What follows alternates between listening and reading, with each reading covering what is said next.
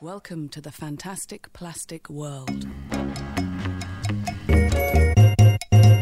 设计微颗粒和你聊聊一周设计圈。今天是五月八号，我们给大家带来三个部分内容。第一个部分呢是最近兴起的丧茶，也因为这个丧茶引起了对丧文化的讨论。第二个部分是关于知乎 Live 和得到的 APP 啊，让我们关注到了知识付费这样一件事情，知识付费也迎来了自己的一个拐点。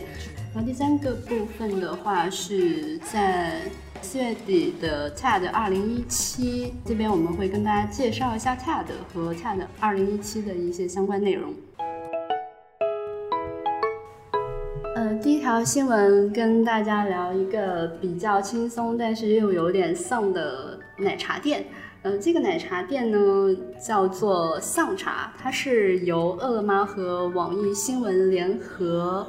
开的一家奶茶店。这家奶茶店为什么叫丧茶呢？它其实起源于几个月前有一家很火爆的奶茶店，叫做喜茶。呃，那个喜茶，当听说当时是排了非常长的那个队，然后朋友圈也刷爆了。后来就有网友就调侃说，呃，应该在那个喜茶店的对面开一家丧茶店，可以卖一些饮品，就类似于比如说，你的人生就是一个乌龙玛奇朵。或者说像那个前男友过得比你好奶茶，呃，类似于这样子的一些很丧的主题的饮品，这个也就仅限于文章或者说是恶搞的一个层面。但是后来这个想法好像真的就被执行了出来，是吧？对，后来网易新闻和饿了么就直接把这家丧茶店开到了现实中间来。不过呢，它不是一家传统意义上的这种奶茶店，它其实有一点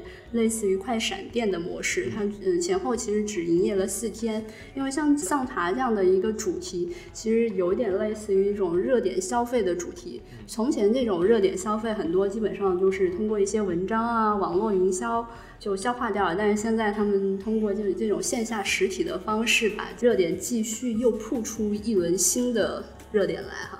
呃，我们发现其实网易近期的几场战都打得挺漂亮的，包括上次在地铁的乐评，还有这次的丧茶，热点都结合得很好，而且观点都还算比较新颖。就像丧茶的这个一系列搞怪的海报，他们的主题就叫做“世界充满恶意，请丧着活下去”，然后还有一个是叫“感受城市微轰”，轰就是那个轰炸的轰啊。我觉得他这个点还是抓得很及时的，但我们也可以从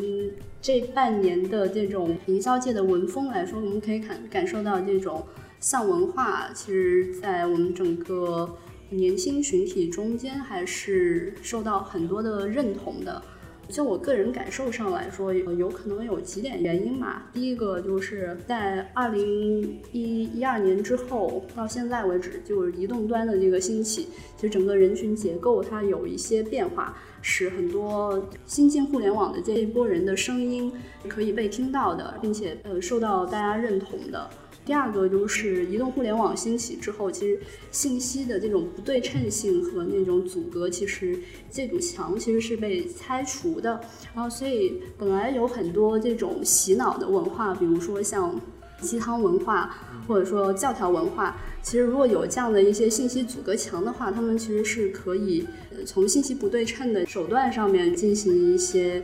教条化的洗脑，但是现在的话，这堵墙拆除之后，大家其实越来越关注个人的更加真实的一个感受，所以我觉得丧文化可能是来自于大家更个人化的一种真实的声音，也就会被大部分人所认同。就这条新闻来说，主要给我的感觉是几点啊？第一点就是以前我们在做这些放热点的时候，可能也就停留在网上，我们把这个资源可能再炒一遍，但现在它已经能够。在实体里面快速的去开出这么一家店，比如说要装修啊什么，其实都是一个是成本，一方一方面还有是时间嘛，并且它都能够执行下去，然后让它本身去成为一个二次传播的内容点。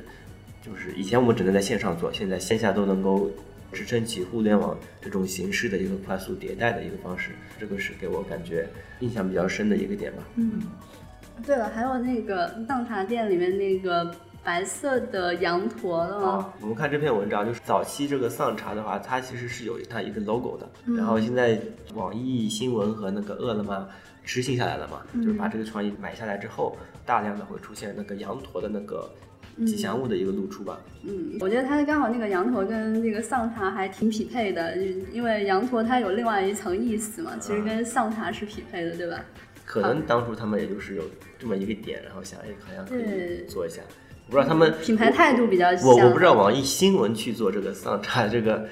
这个出发点是是什么？他不是说做一个有态度的新闻吗？所以就这个事情也是有态度的，是吧？嗯，他们认为这个是跟他们品牌形象匹配的吧？嗯，好吧，那这就是第一条新闻。嗯第二条新闻是关于知乎 Live 的，在四月底的时候，知乎 Live 举行了一场线上发布会，宣告知乎 Live 进行了一个全面的升级，还上线了一个新的业务，可以承接各个品牌的线上发布会。说到知乎 Live，它其实是知乎在二零一六年五月份的时候，呃推出的一个实时问答型的产品。主讲人可以对主题进行分享知识、经验或者见解，然后听众可以实时的提问，并且得到一定的解答，然后让高效并且便捷的去沟通与交流的一个平台。这次知乎 Live 的升级还有几个比较有意思的功能点，比如说是七天无理由退款，还有是它的一个评价体系。我们听完这个课以后，可以去给它打五星，或者说这样子一个评分。这些其实更多的是叫电商的一个体验模式吧。他现在想把这个电商的体验模式能够搬过来，我感觉应该是一方面能够快速让我们习惯或者说接受这样子一个模式。嗯。嗯，他们把那个电商的那个机制搬过来了，让我想到就是那个知识的一个商品化啊。嗯，对，其实，在初期的话，其实我感觉应该是有一定的流量红利的，就是一方面是评价体系还没有建立起来，然后大家都会出现内容，因为内容又比较少，所以我感觉初期的一一部分的人应该是有一部分的红利，然后但是时间长久了之后。如何去区分哪些是优质资资源，哪些是比较一般的资源呢？然后这些评价体系，就像淘宝的好评啊之类的，就需要搬运进来，能够让它持久的、健康的产生一些优质内容。嗯，所以我感觉一方面是一个适应，然后另外一方面就是为了以后这个平台能够有一些优质的内容嘛。嗯。嗯，知识的商品化，其实整个知识的一个爆炸之后，就知识的量其实变得很多了。就像你刚才说的，这样的一个电商化的机制，它是一方面是有助于这种知识的一个筛选的，嗯，它可以帮助我们把这些知识定向的去做打包、去做评价，然后这样的话可以帮我们过滤掉一些水分嘛。其实，二零一六年也被称为叫知识变现的一年。啊，当然，除了知乎 Live 之外，我们还能够看到很多的像之类的知识变现的产品出现，比如说有逻辑思维下面的那个得到的 APP，还有果壳网推出的一个付费的产品，比如说在行，还有芬达，嗯，对吧？呃，其实都在二零一六年有了一个很井喷式的爆发，不管是音频也好啊，还是这种视频类型的这种讲座也好，我就买了一个知乎 Live 的一个产品，是想想体验了一下。我买那个主题是怎么教你去挑选空调。其实你会发现没有几个人，大概就是一百多个人买吧，然后每一个大概是九块九，单价对于我们一个用户来说还挺可以接受的，也不贵，然后又好像能够教会你如何去挑选，比如空调这一类的一个有一点稍微深度的一些内容。以前的话，我们可能就只能在论坛里面去浏览海量的帖子，然后去得到一些结论。现在我只要快速的付了九块九就能够得到这部分的一个知识，对我来说也是可以接受的。然后它的形式呢，其实有点像与微信的一个聊天对话吧。当然，它的形式会比微信的对话要更加的优化一点。优化是指我们可以方便的去有一个地方去提问，然后并且可以针对这个问题，然后有一些引用啊什么，能够让你快速的去了解与定位到这个问题。但总体来说，其实现在的产品都是在基于移动化这样子一个结构。包括我们看知乎 Live 的一个版式的排版啊，你会发现它其实嗯是比较倾向于移动化的。其他的像得到什么这样的产品是不是也是移动化有？嗯，我觉得现在那种知识有分两种，也就是他们知识的打包形式有分两种，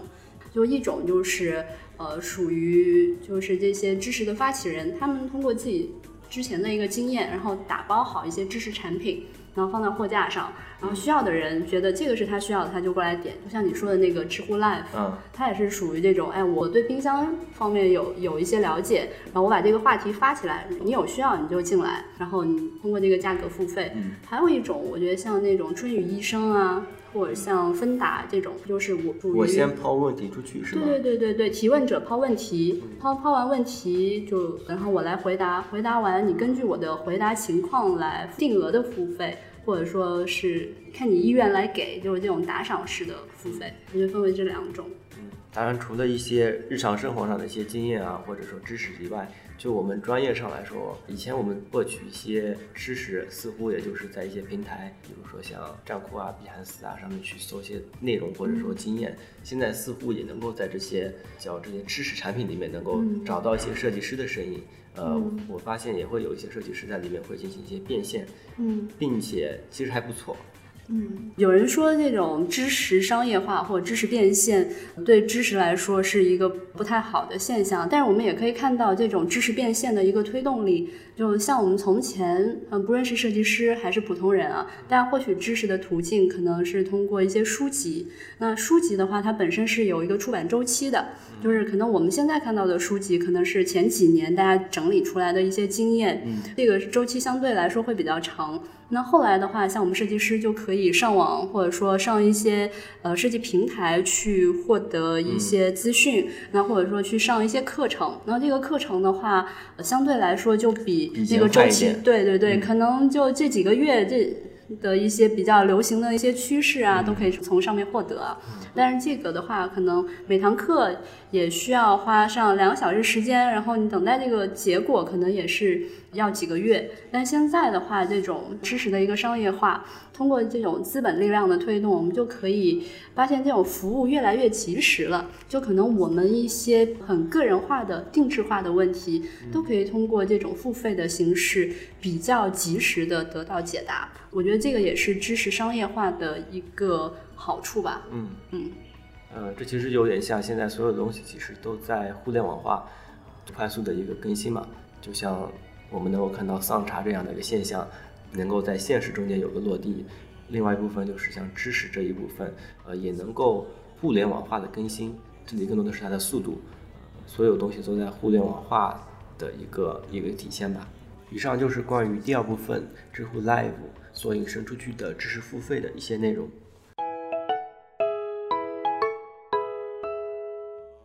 第三条新闻是关于 TED，TED 二零一七已经开始了。我们这边简单介绍一下 TED，TED 其实大家都应该比较了解，TED 是科技娱乐设计的一个缩写。呃，它其实是美国的一家非盈利性的一个机构。TED 的一个宗旨呢，就是值得传播的一个创意。其实现在 TED 的话题已经是比较广了，它已经不仅仅是局限于科技娱乐设计这些内容。然后今年的 TED 呢是在四月二十四号在温哥华的一个会展中心已经举行了。呃，在五天的时间里面，大概会有九十个演讲者登台进行演讲。说到 TED，其实我后来去查了一下，它的门票还挺贵的呢。嗯，它不是非盈利吗？呃，对，但是任何组织都有可能有运营成本嘛，所以你在网站上面看到他的一些演讲的时候是没有广告啊之类打断你体验的，因为他的创始人他说演讲这个表演，嗯，所以你会想在表演的时候有一个广告去打断你的东西是一个很不好的体验嘛，啊，所以他的门票还挺贵，我查了一下是要每位听众要付八千五百美元。这是一个人，然后当然你也可以选择一个五年的一个会员套餐，大概就是十二点，还有会员的，对，就是十二点五万，就是买五年。TED 的那所有视频都是允许被公开的吗？呃，你能在网站上看到的是他们精选的一些内容，所以你付这八千五百美元去听现场的，肯定会一个是快一点嘛，就跟看电影一样，嗯，你能看到最快的，删减版。对，没未删减版，你看的是，嗯哎，我这边插一个，嗯，就是它还还有一种叫做 TED 城，它的城市和各个部门或者说机构的一个合作嘛。其实有很多类型，但是总的来说，TED 是最大的。然后下面会比如说和腾讯啊，或者说其他的，就是和一个地区，或者说和一个公司的一个小范围之内再去做。还 TED 还和曹和金做合作呢，嗯，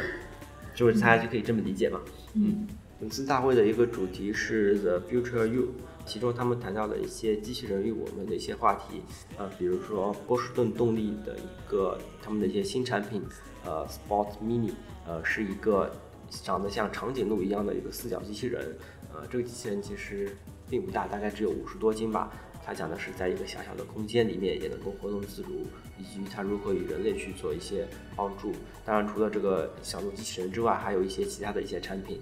能直立快速行走的机器人，还有是以轮子驱动的机器人等等，就是像这种类型的一个话题吧。嗯，这个就是关于机器人与我们的一些话题啊。当然，其他的一些话题还是继续包含的。以上是关于 TED 二零一七年的一个主要的内容。呃，下面呢，我们可能就 TED 这个简单再延展一下。其实它的创始人安德森以前也说过，演讲其实是一门艺术。呃，这个东西并不是真的是即兴发挥，它其实是有很多经验以及可以被优化的地方。安德森他最喜欢的一个演讲是马丁路德金的一个演讲，以前那个 I Have a Dream 这个演讲，当时这个演讲大概是有十七分钟多一点，当然这个演讲也很精彩，他当时也就很受感动嘛。其中的第一点就是关于这个时间的问题。我们所认为一个好的演讲，其实跟一个电影或者说一个故事一样，不是无限长的一个延长。所以你会发现，所有的 TED 都会把这个演讲的一个时长都定位在十八分钟左右。呃，这个就是关于第一点时间上面的一个优化。啊，还有一点可以优化的就是你的内容。我们其实可以看到很多的国内的选秀节目吧，你会发现它其实是一个套路，就是先会讲一段经历嘛。然后让你有段同情，然后后面就是唱歌啊什么，我这个还我们还算接受吧，就算这样可以接受。我看到最奇葩的一个节目是关于科学小发明的，也有我最悲惨的。对他把他的科学小发明陈述完之后，评委就开始评价这个人，是吧？当然这个人可能会有点残疾，或者说某方面的一个缺点，他就开始在围绕着这一个点在进行一些讨论，就是全篇不提他的一个那个小发明，对吧？这这是我。当然这是一个套路，但是这个是我感觉会稍微做的过一点的套路。就回到 TED 来说，其实上次 TED 的一个讲师来做呃 TED 腾讯专场的时候，他其实简单的讲了一下其中的一些思路吧。因为我们不能够保证所有的 TED 的一个演讲者一上台就是很神情自若的。其实这里面的所有的神情自若都是有前期大量的一个准备，并且你是在什么时候能够。引起这个故事的一个高潮，什么时候去引入这个故事？呃，其实都是有一个曲线的一个结构去。大家都是演员，呃，对，我们就简单来说一下一般叙述的一个基本的一个逻辑结构。呃，比如说一开始会以一个引子去引出，然后后面就是主体，然后就是一个故事或者说一个例子，然后再来一个总结。这个当然是一个最基本的一个结构。然后其中的在什么时候穿插一些你的。爆点或者说你的呃小高潮，其实都是这里面都是有一些讲究的。你会根据你这个结构，关注到听众在什么时候可能会有点走神了，你可能需要有一定的互动，或者说一个小的一个幽默的小点，能够让听众能够再回来。然后这个其实也是叫类似于我们传传统那种八股文的八股格式吗？这个格式其实并不是固定的，因为这个内容可以根据你的这个讲故事的方式而改变。但是他有这么一个思路，或者说有这么一个意识在里面，玩这个是就不是随性的。对，所有在上面的一个演讲，其实都是呃精心准备的，在这十八分钟里面，呃，然后以上就是关于 TED 的一些延展吧，嗯，然后关于 TED 二零一七年的一些内容呢，呃，大家就可以通过访问他们的网站，可以去查询一下具体的一些内容。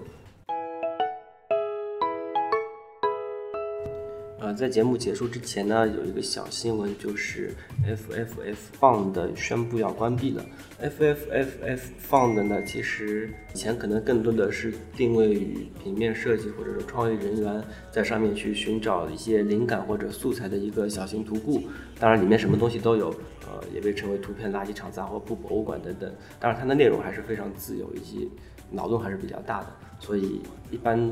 都会把它定位成是一个灵感创意的一个来源，但是不幸的是，近期它宣布应该会无限期的暂时关闭了吧。然后这就是今天最后一条新闻。好的，那这期节目就是这样，欢迎大家收听设计微颗粒。呃，大家可以通过网易音乐、荔枝 FM 上面搜索“设计蛋白粉”或者“设计微颗粒”这两个关键词，订阅与收听我们的节目。那这期节目就这样，拜拜。